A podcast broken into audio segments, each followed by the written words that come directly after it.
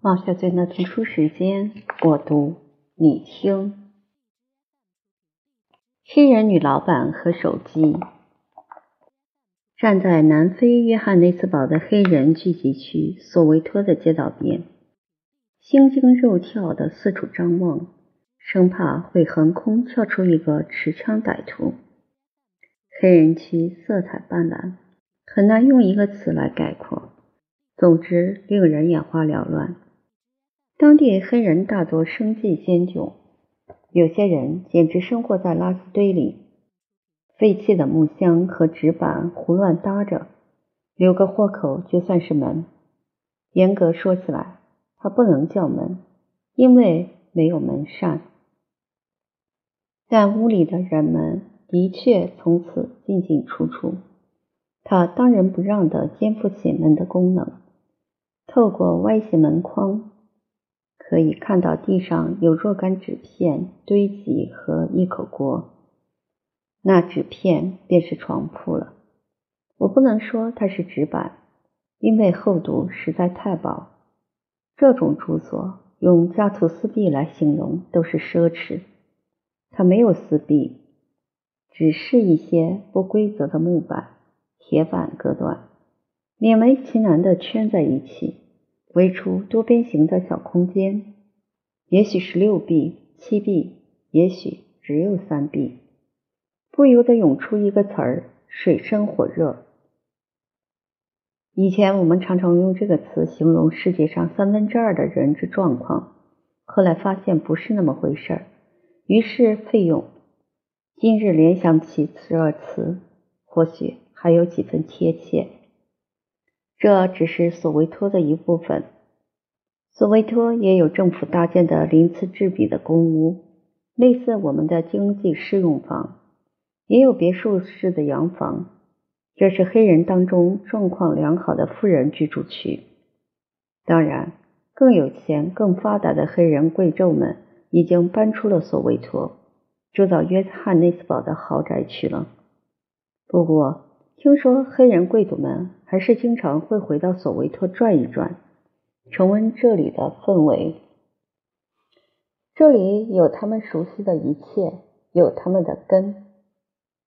我们今天要走访的是坐落在索维托富人区中的一家黑人旅店。汽车开进一片幽静的花园区，各色小别墅勾肩搭背，虽看起来不算很精致。但也有模有样的奢华着。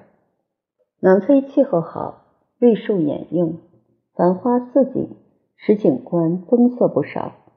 没有树木的房屋再好，也只能算是一对干瘪的水泥建筑。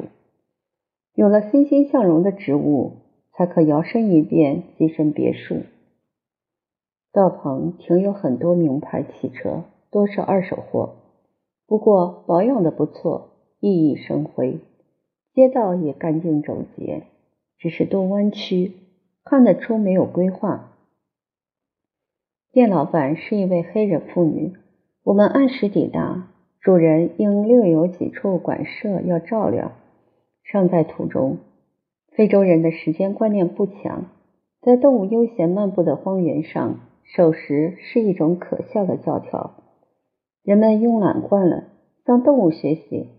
饿了才吃，饱了就小气，再不就是漫无目的的溜溜达达，争分夺秒的掐着时间的脖子赶路，在这里显得不合相宜。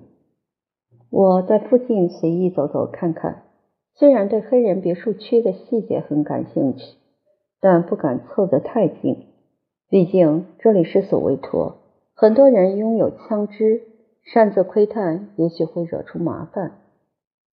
突然看到道路远处有个黑人妇女一溜小跑奔过来，我说：“女主人快到了。”同伴说：“不一定吧，你也不认识她。”我说：“如果没有特别的事儿，你何曾看到一个黑人妇女如此步履匆匆？”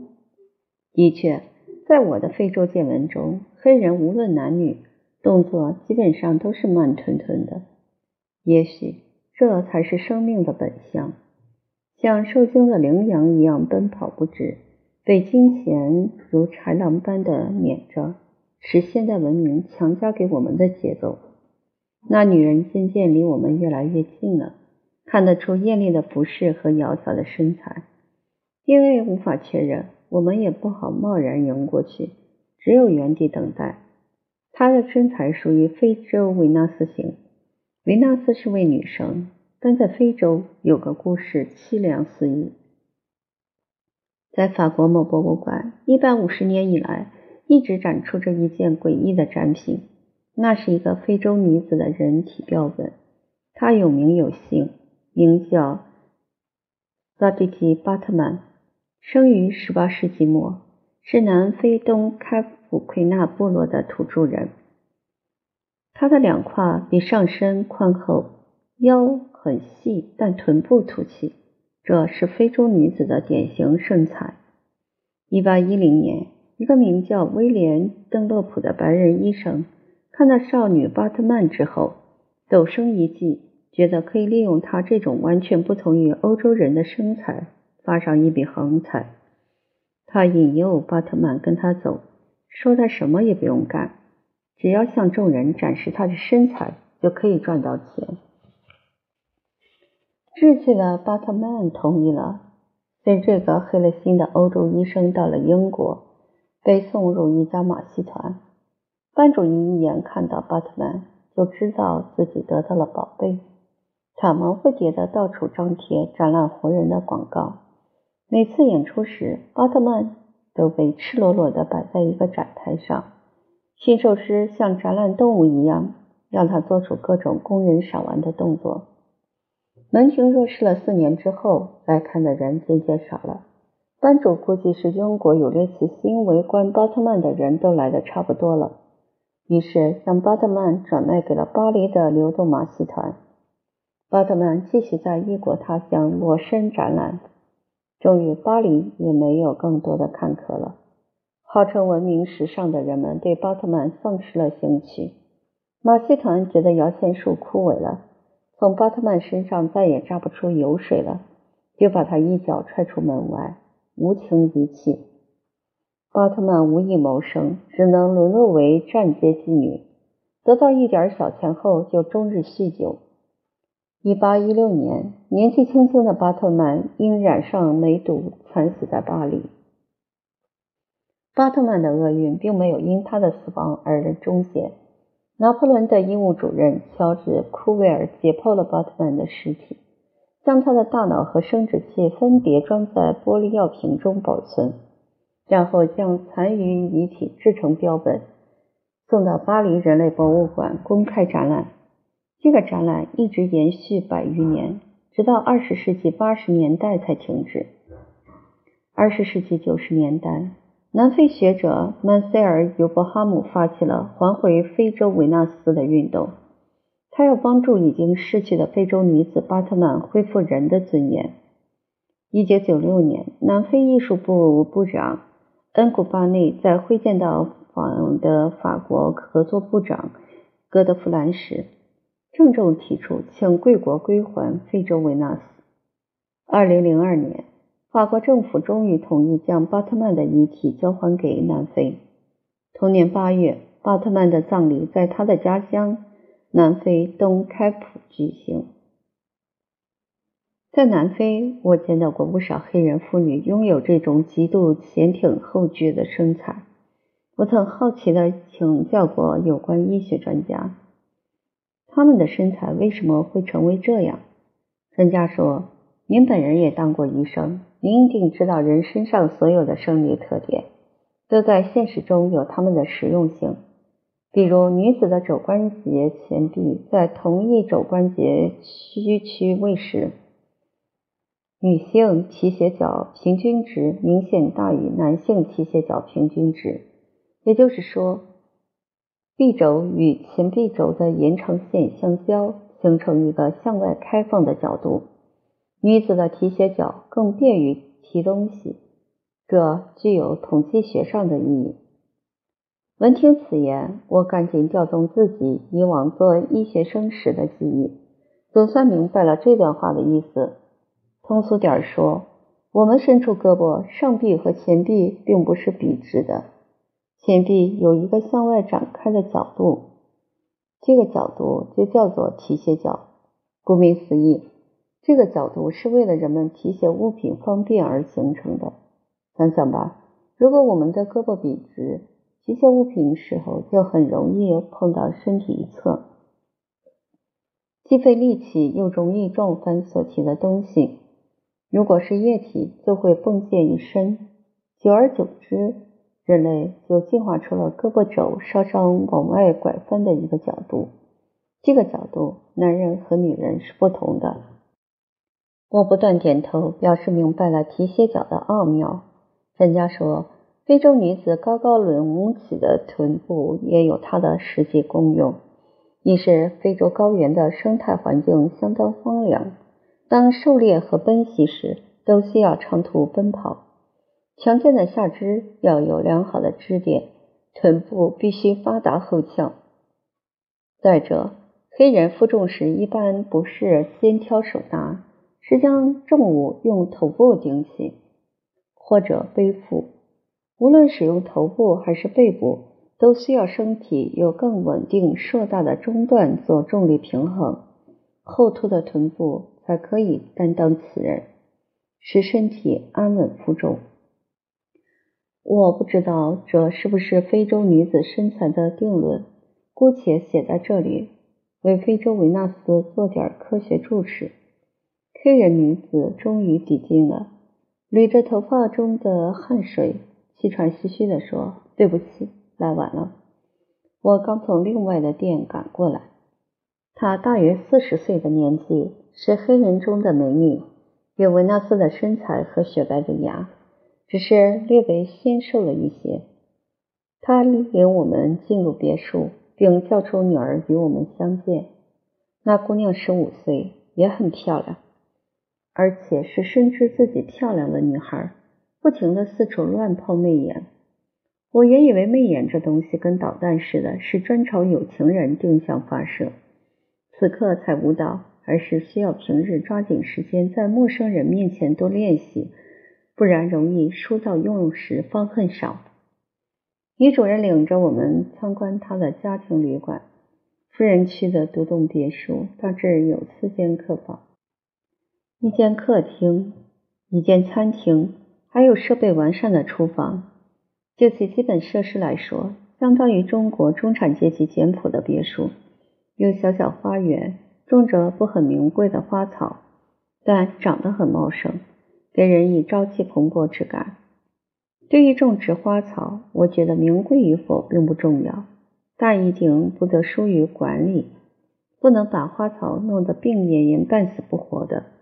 一棵植物在大自然当中，由上帝之手负责它的生老病死。被你牵到了自家的庭院，你就成了它的衣食父母，要为它负起责任。如果只是在它盛花期买回来赏看几天，然后放任不管，由它自生自灭，那就是一次微型的植物界花钱买春。旅社里很干净。布置中弥散着一种廉价的品味，比如紫红色的沙发扶手宽大，看起来很舒适，但一屁股坐下去会受到轻微的惊吓。它比想象中懦弱，缺乏支撑力，让人有不安的陷落感。在国内的很多小旅店常遇到此类座位，于是一笑，算和老熟人打了个招呼。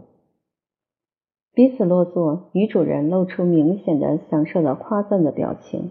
我送上了她想要的客气话，她很高兴地告诉我，买这座房子大约花了两百多万元，现在才两年，已经增值了百分之二十。我恭喜她创业加投资都获得成功。她说，现在正在凑钱买更好的房子，扩大家庭旅馆的业务。我说来的客人可多，他说多啊，全世界的人都知道索维托，都想到索维托来看看啊。我频频点头，想到我自己是多么渴望到索维托旅游览，而且颇费周折。要是没有金小旭先生的周密安排，我哪里来得了？旅游者若能认识他，住在索维托腹地，真是巴不得的。他领我到办公室参观。他说：“我现在和全世界的客户都可以联系，客人预订很踊跃。在不久的将来，很希望能有中国客人住在我这里，看看我们的索维托。”他说这些话的时候，充满了信心和自豪感。我也很希望能早一天成为现实。想起在国内时受到的警告，不由得多问一句：“说，您不要生气啊！我想知道外国人在索维托是否安全。”女主人果然生出些许恼怒，说：“你刚才不是站在索维托的路边很久吗？你觉得有什么不安全吗？”回想刚才，果然是鸟语花香，四周静谧，没有违和之感。但是，就算曾经的杀戮之地，也不是处处时时都血流成河。看我的回应不太积极，女主人说：“请问您在约堡住哪家酒店？”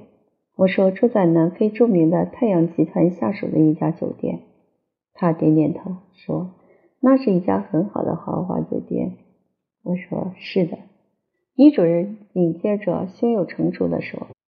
我猜你每天进出酒店一定会看到很多安保人员吧？我说是。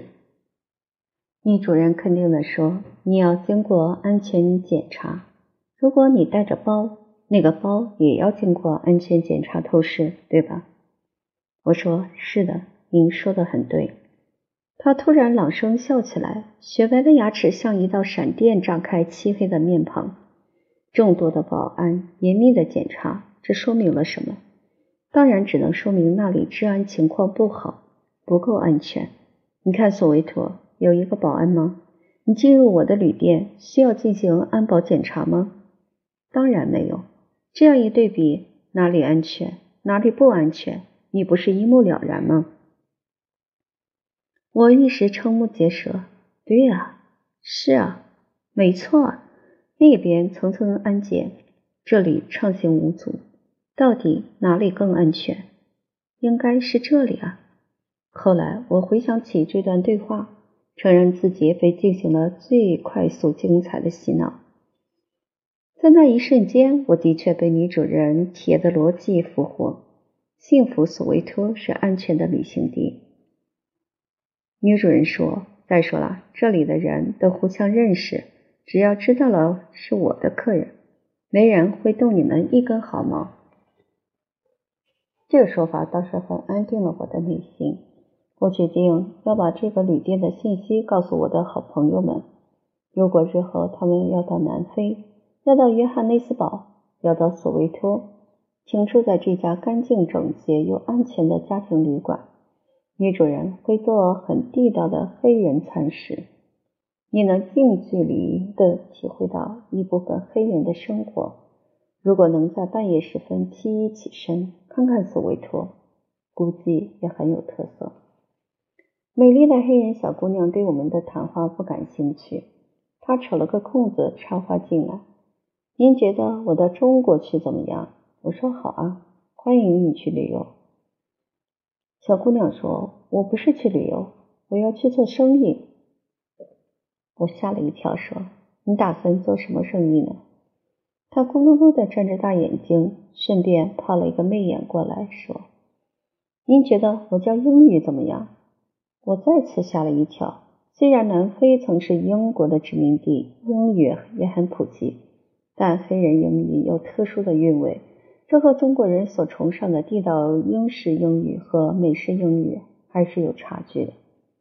我稍稍避开画风，小心的问：“除了做英语老师？”你还有什么打算呢？